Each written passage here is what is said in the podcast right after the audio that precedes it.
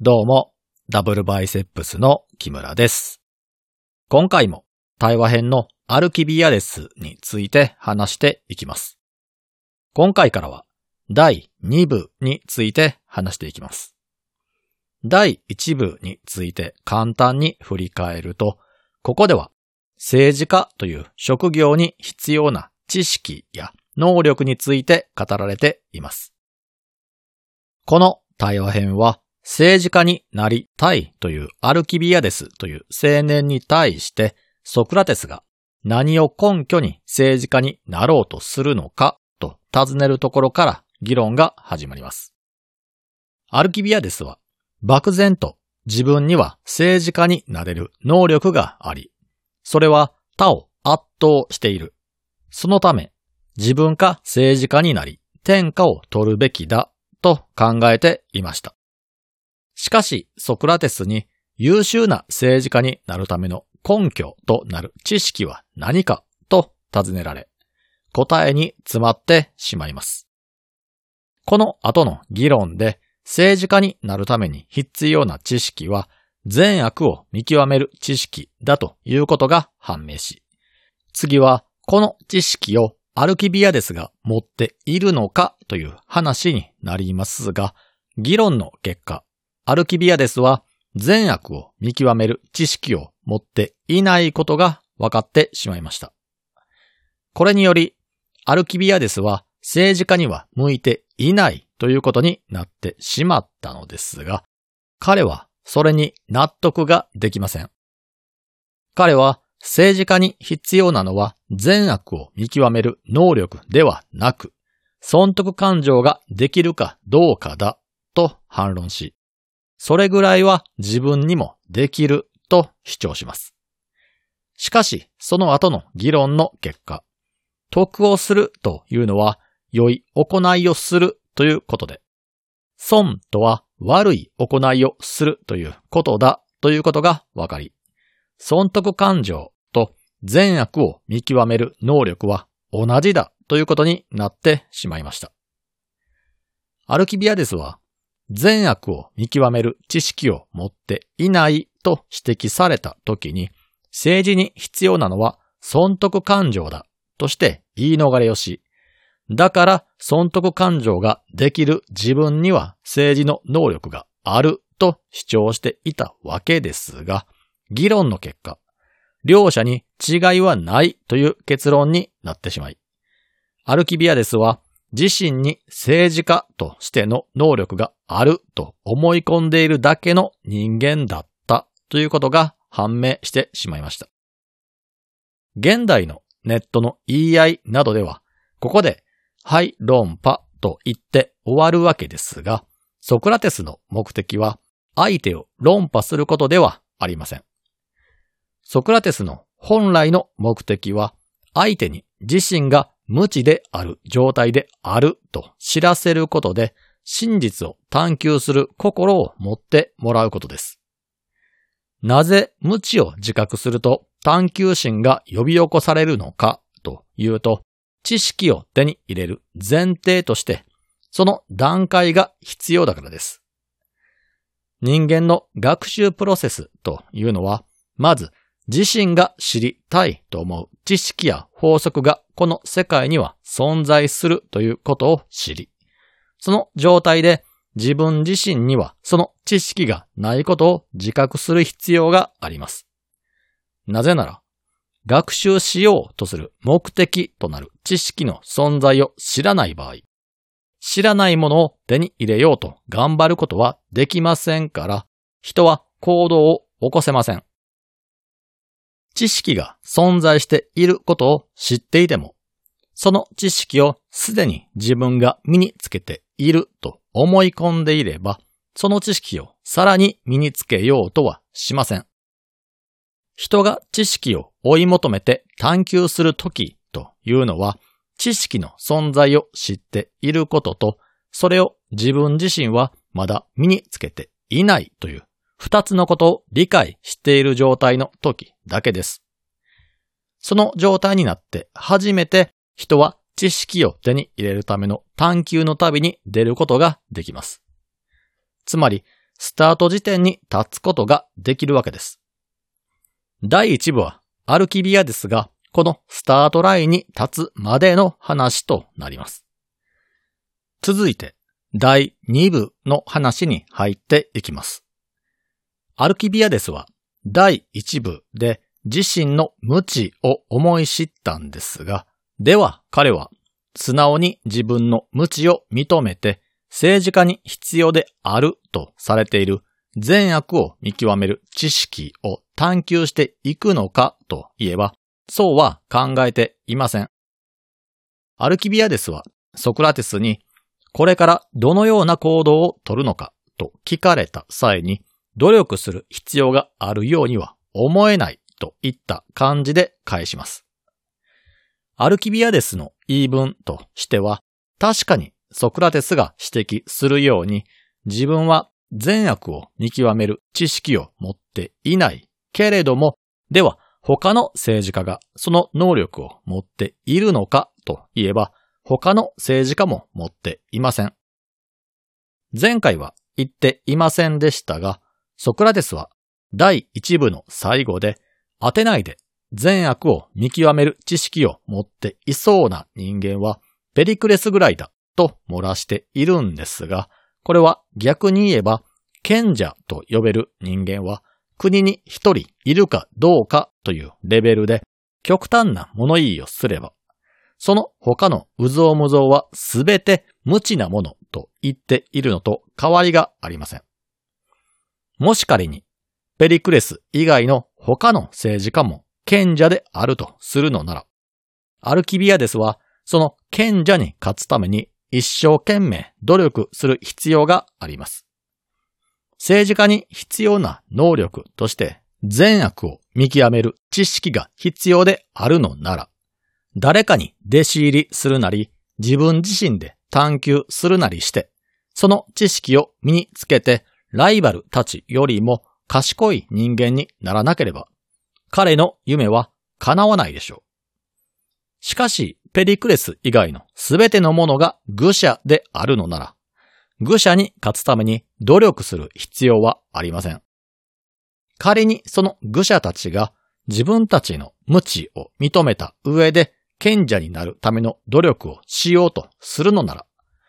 これはまた話は変わってくるんでしょう。しかし、アルキビアデスの見た感じではそうでもないようです。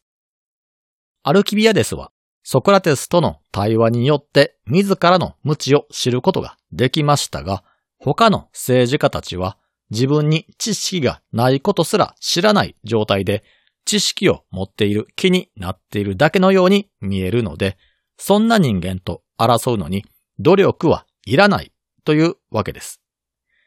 皆が等しく無知であるのなら、人の有能さを決めるのは生まれ持ったスペックであり、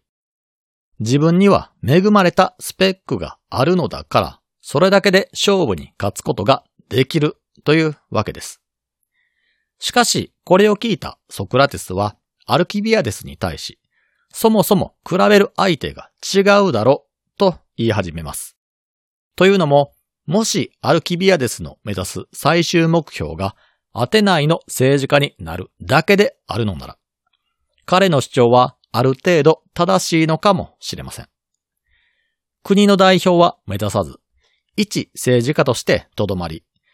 権力者に対して批判や上げ足取りだけをして存在感をアピールし続けるというのが彼の夢であるのなら、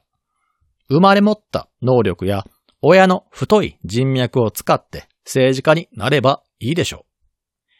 う。ですが、最初の方にも言いましたが、彼の夢は国の代表になることです。アテナイの代表になれば他のポリスに攻め込んで自分たちの参加に入れることができますし、そうして領土を拡大していって、いずれは大王になりたいという野望を持っています。しかし、そうなってくると話は変わってきます。彼が相手にしなければならないのは国内の政治家ではありません。自分の国の外側にいる国々の代表たちとなります。国内の政治家たちの中でトップになるなんてことは目指すべきところではなく前提、つまりスタートラインでしかなく、国内のライバルをぶっちぎりで圧倒し、彼らを手下にして思い通りに動かせて初めて他のポリスや大国と渡り合うためのスタートに立てます。わかりやすいように、現在の政治で例えるのなら、国の代表になってこの国の影響力を増したいという目標を持っている人にとって選挙に当選するだとか、与党の政治家になるだとか、政党の代表になるというのは通過点でしかないということです。ライバルの政治家やその候補者と争って勝つなんていうのは当然のことであるので、彼らに勝てるから努力しなくてもいいなんてことにはならないわけです。国の代表になれば、他の国の代表である他国の首相や大統領、王族たちと外交を通して接し、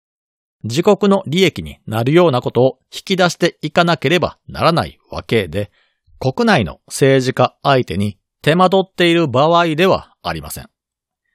アルキビアデスの立場で言うのであれば、彼のライバルはアテナイの政治家ではなく、他のポリスの代表者やペルシャの大王ということになります。なぜなら、アルキビアデスの最終目標は彼らの国を制圧して自分自身が大王になることだからです。しかし、ここまで言われてもアルキビアデスはあまりピンときません。というのも、どの国の政治家たちも自分たちが無知であることすら気づかず、そのために努力も鍛錬も探求もしていないように思えるからです。他のポリスの王様やペルシャの大王も、その無能たちの中のトップに過ぎないので、彼らに勝つために特別な能力などは必要がないということです。この回の冒頭部分でソクラテスたちが住むアテナイの代表であるペリクレスは賢者かもしれないと言いましたが、では彼が善悪を見極める知識を本当に持っていたかといえば、それは結構疑わしかったりします。というのも、知識というのは主観的なものではなく、客観的なものと考えられるので、知識は他人に伝えることができると考えられます。知識が自分の主観でしか理解できない仏教の悟りのようなものであるのなら、他人には伝えられず、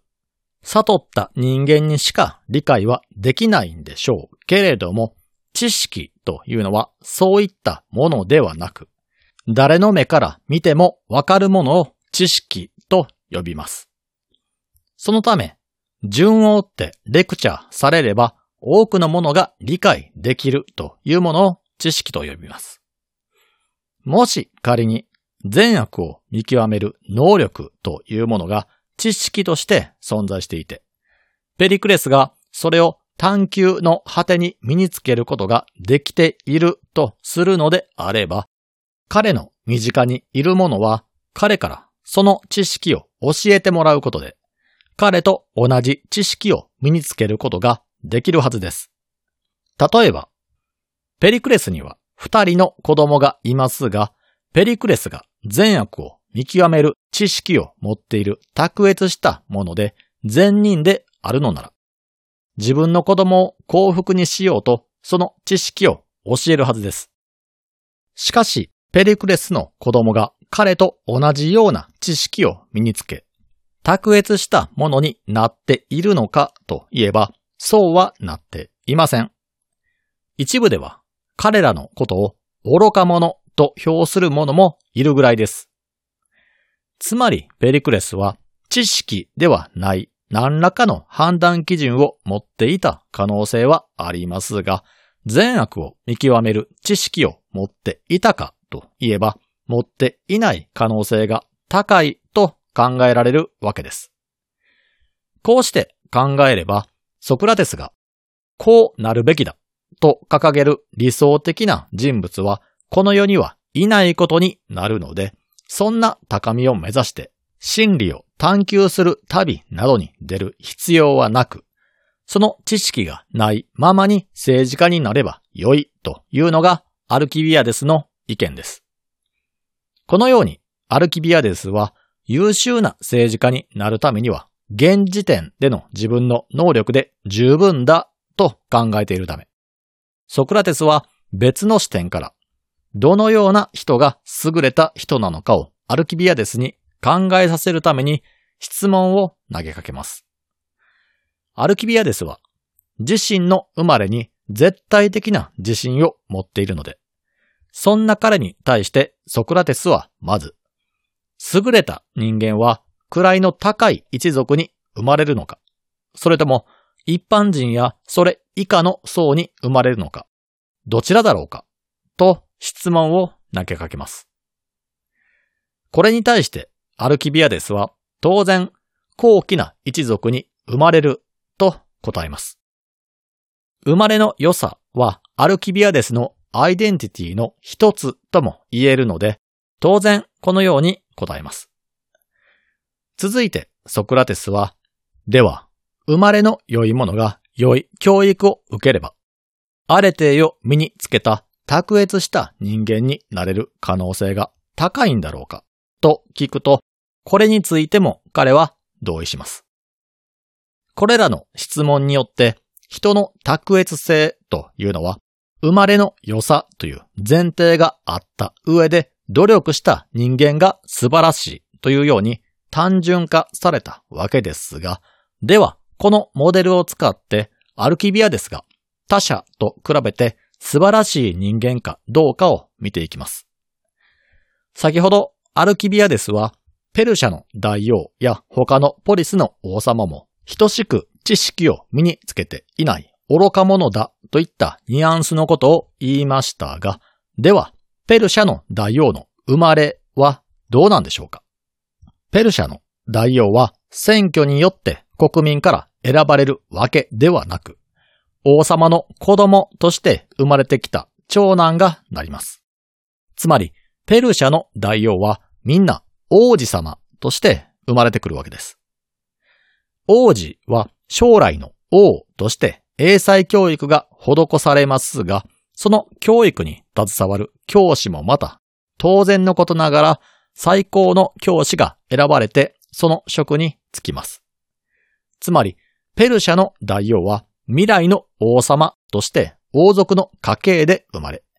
生まれた時から最高の教師に英才教育を施されているということです。また、ペルシャの王族は見た目の美しさにも気を使います。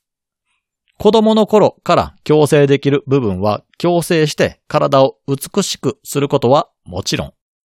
衣服や香水にも気を使います。アジアで最高峰の衣装や香水を身につけ、見る者を圧倒する美しさを備えることで、王としての貫禄を見せつけようとします。このような王族の努力の結果、ペルシャ市民たちは王子が生まれた時から未来の王様として接するようになります。ペルシャの王というのは、このように生まれながらに選ばれし者がなるべくしてなるわけですから、市民が大王になろうと思うことすらしませんし、王族の血筋以外から王が誕生することを想像すらしません。一方で、アルキビアデスはどうでしょうか？彼は自身の生まれにそれなりの自信を持ってはいますが、では一国の王の子供として生まれたのかというと、そんなことはありません。この対話編でソクラテスと話している時点では、アテナイの市民権すら持っていない人間です。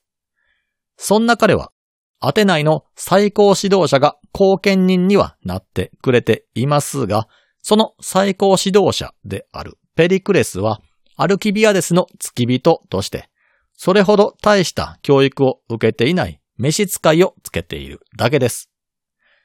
そんなアルキビアデスですから、当然、アテナイ人で彼の将来を気にかけてくれる人間なんて、彼の知人ぐらいのもので、国全体が彼に期待を寄せるなんてことはありません。逆に言えば、こんな状態だからこそアルキビアデスはアテナイで政治家になるために市民たちに対して自分自身を売り込むために街頭演説をしなければならないわけです。これはアルキビアデスの自慢の一つである美しさも同じです。アルキビアデスは美しいとは言っても天然物の美しさによって身近なものを魅了する程度で衣服などの演出込みで総合的に判断するとペルシャの大王にはボロ負け状態です。このようにアルキビアデスはペルシャの大王と比べると、生まれ、教育、美しさで劣ってしまっているわけですが、では彼が最後によりどころにする実家の太さで比べるとどうでしょうかこれは考えるまでもありませんが、ペルシャという大国の大王とギリシャの中の一ポリスの中に収まっている資産家とは比べるまでもなく、ペルシャの大王の方がお金持ちです。今で言うのなら、